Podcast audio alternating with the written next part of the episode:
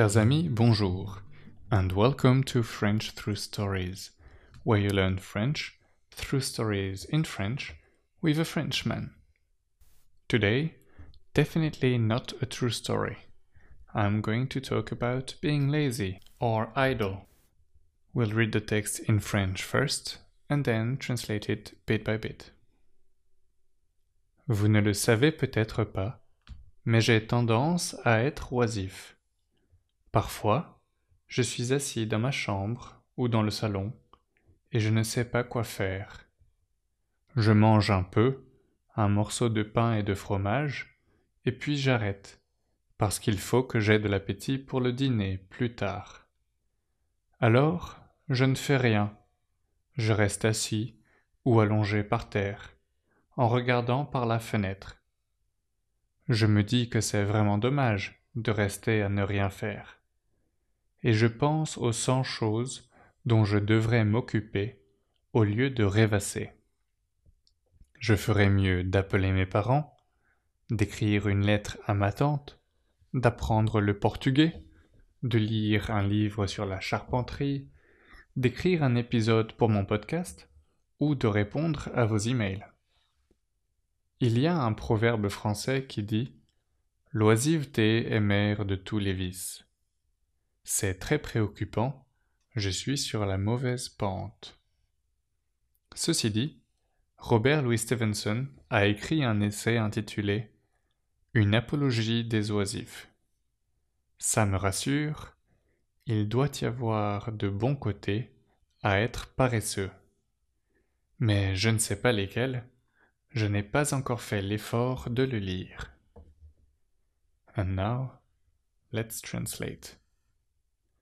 You may not know this.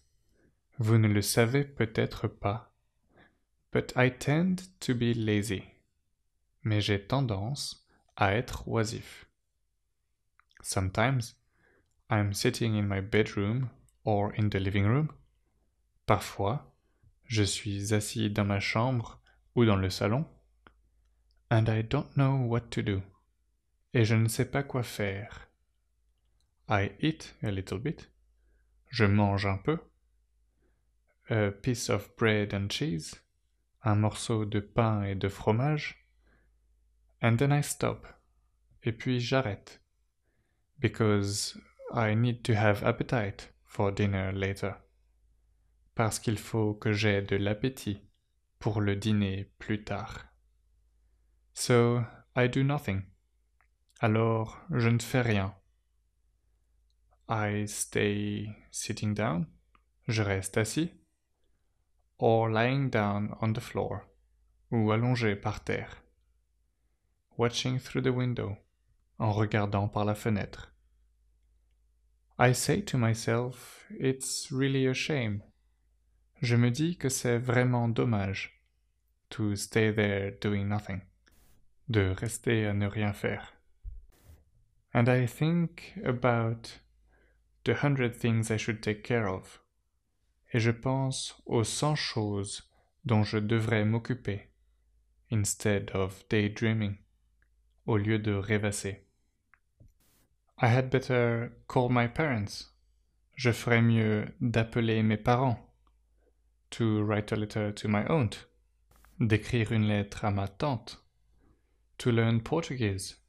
D'apprendre le portugais to read a book about carpentry, de lire un livre sur la charpenterie, to write an episode for my podcast, d'écrire un épisode pour mon podcast, or to reply to your emails, ou de répondre à vos emails.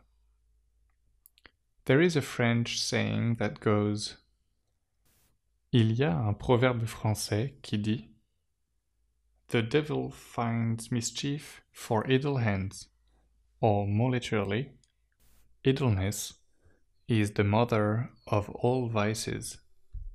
L'oisiveté est mère de tous les vices. It's very worrying. C'est très préoccupant. I am on a slippery slope. Je suis sur la mauvaise pente. That being said, ceci dit, Robert Louis Stevenson wrote an essay titled Robert Louis Stevenson a écrit un essai intitulé An Apology for Idlers. Une apologie des oisifs. It makes me feel better. Ça me rassure. There must be some good aspects about being lazy. Il doit y avoir de bons côtés à être paresseux. But I don't know which ones. Mais je ne sais pas lesquels. I haven't yet made the effort of reading it. Je n'ai pas encore fait l'effort de le lire. This note concludes today's fictional story. If you have any questions, comments, or suggestions, please send me an email on frenchthroughstories at gmail.com. Merci et à bientôt.